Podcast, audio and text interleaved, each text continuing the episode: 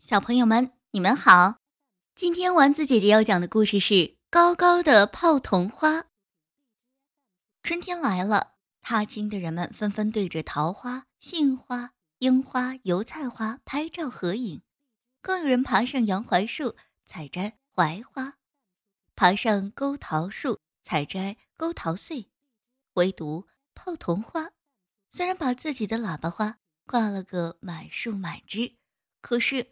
既没有人对他拍照，也没有人与他合影，更没人去采摘，他只有孤芳自赏地挂在高高的树枝条上，心里别提有多恼火了。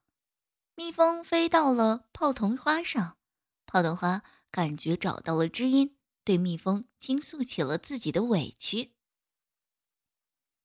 小蜜蜂，你看看这世道有多么不公平！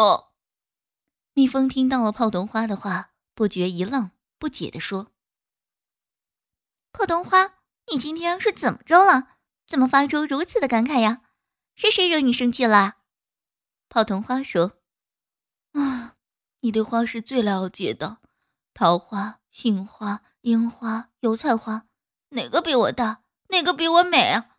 可是人们看到它们，又是拍照，又是合影，为什么人们对我？”简直不屑一顾呢，蜜蜂说：“ 原来你是为这事生气呀？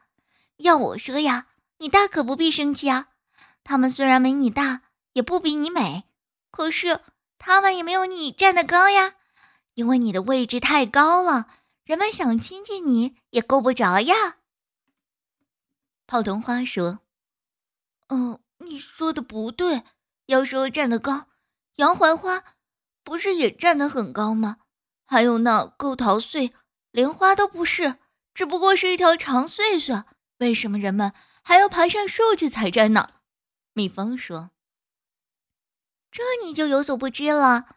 杨槐花和构桃穗虽然站得高，长得也不比你好看，可是它们能成为人们的餐桌上的佳肴，能给人们带来实实在在的好处。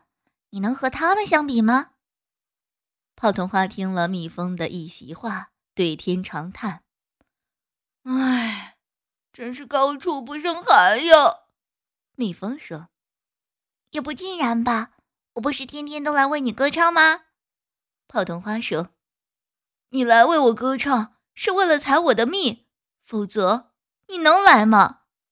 蜜蜂说：“你说的也对，不过能攀上你这高枝的。”可是真不多呀。今天的故事讲完了。